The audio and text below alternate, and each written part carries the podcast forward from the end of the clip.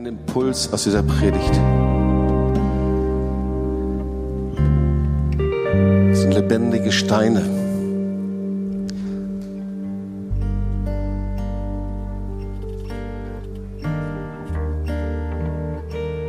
Lebendig gemacht durch Jesus. Steine sind normalerweise nicht lebendig. Aber er hat das Unmögliche vollbracht durch seinen Geist, hat hineingeblasen in unser Leben.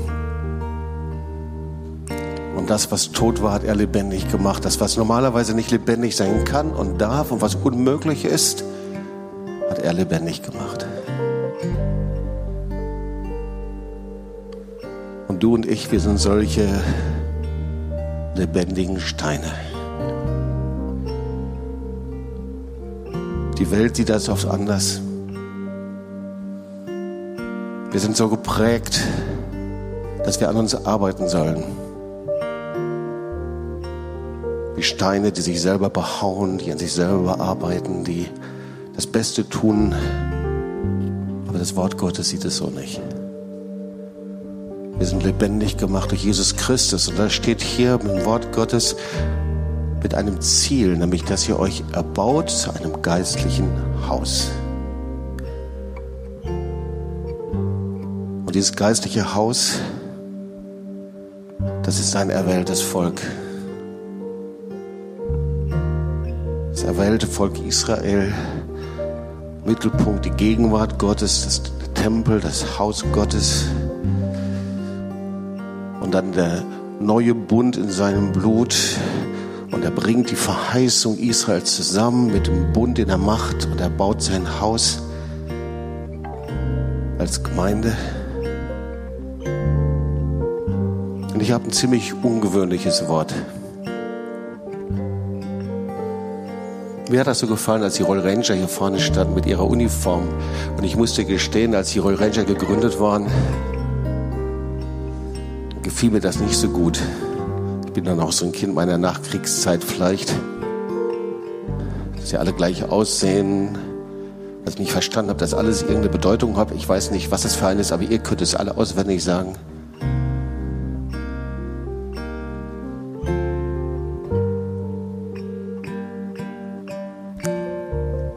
Aber da gibt es etwas, was nur Jesus möglich machen kann.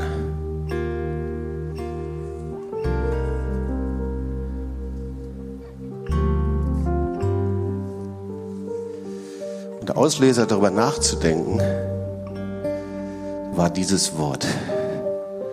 Was Jesus macht, indem er uns zu lebendigen Stein macht, dass wir auf einmal eine gemeinsame Ausrichtung haben, okay?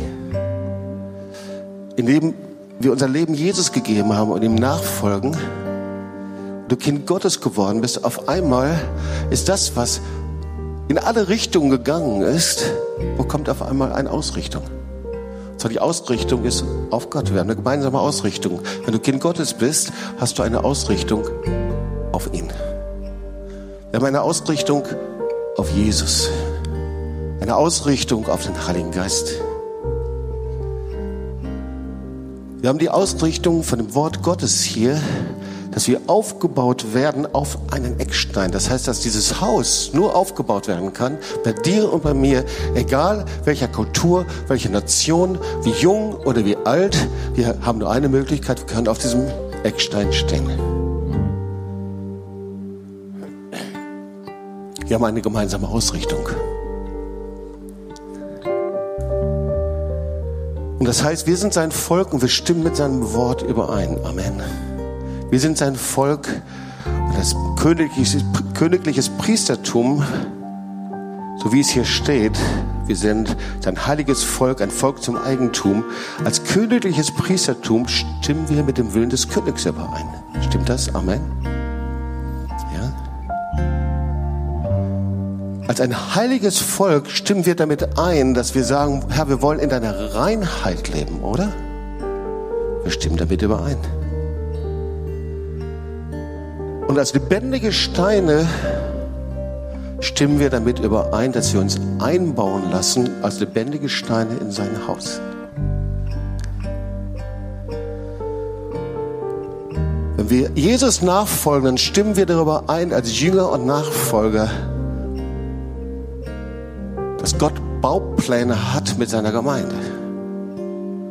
Die sehen wir in der Apostelgeschichte. Sagen wir ja und wir stimmen damit überein. Amen. Oder aber wir stimmen damit überein, dass wir in das Bild Jesu verwandelt werden. So können wir es nachlesen, Philippa 2, 5 bis 11. Ein jeglicher sei gesinnt, ein jeglicher stimmt damit überein, wie es dem Bild Jesu entspricht. Kommt ihr alle mit? Wir stimmen damit überein. Jetzt muss ich vom kleinen Erlebnis erzählen. Wir hatten das Vorrecht, gestern von Freunden und langjährigen Mitgliedern der Gemeinde zum Essen eingeladen zu werden. Die sitzen auch hier im Gottesdienst und die wissen jetzt nicht, was ich erzähle. Und es tut mir leid, das wissen auch meine Kinder, meine Familie und andere. Manchmal sind manche unfreiwillig Impulsgeber für meine Predigt. Und wir unterhielten uns über bestimmte Dinge und irgendwie so und einer von ihnen sagte, das möchte ich aber nicht so machen, ich will nicht so konform sein, irgendwie so in diesem Sinn. Und irgendwie klang das in mir. Nicht konform sein. Klar, wir wollen nicht konform sein. Konform hört sich so an nach Uniform, oder? Konform, wer will konform sein? Ich glaube, da kommt sofort einiges in uns, blubbert Konform, Konformität. Und ich betete darüber und dachte darüber nach. ich glaube, dass der Heilige Geist da mir was erklärt hat. Und er hat gesagt, warum eigentlich denn nicht? Konformität ist nicht, dass der eine so ist wie der andere, sondern konform heißt, ich stimme überein. Wir sind berufen, als Volk Gottes übereinzustimmen mit seinen Bauplänen, mit seinem Wort, mit seinem Willen. Und da gibt es manchmal sowas in uns, was dagegen kämpfen reibt, oder? Wir wollen nicht so sein. Deswegen fand ich das so klasse, wie die Royal Rangers das standen. Stolz. Wir haben alle die gleiche Krawatte, alle die gleichen Zeichen, alle die gleichen Knoten, alle das gleiche Hemd. Wir sind die Royal Ranger. Weißt du, dass Konformsein etwas mit Identität zu tun hat? Ihr habt eine Identität, oder? Wir auch als Gemeinde. Und das heißt konform. Ich glaube, dass dieses Wort wir taufen müssen. Und das ist meine Predigt heute. Weil es steht gegen den Geist dieser Zeit von Individualismus. Ich gehe meine Wege und mache und entscheide. Und natürlich, jeder kann seine Entscheidung fällen. Aber meine Entscheidung ist, ich möchte übereinstimmen mit Gottes Plan, mit Gottes Willen. Ich möchte übereinstimmen mit dem, was er mir sagt. Selbst wenn ich vor Dinge ganz anders gemacht habe und dann bittet der Herr mich, eine Kurve zu machen.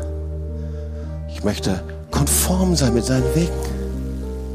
Und ich möchte Seite an Seite stehen mit all denjenigen, die erweckt sind und voll Feuer des Heiligen Geistes sind.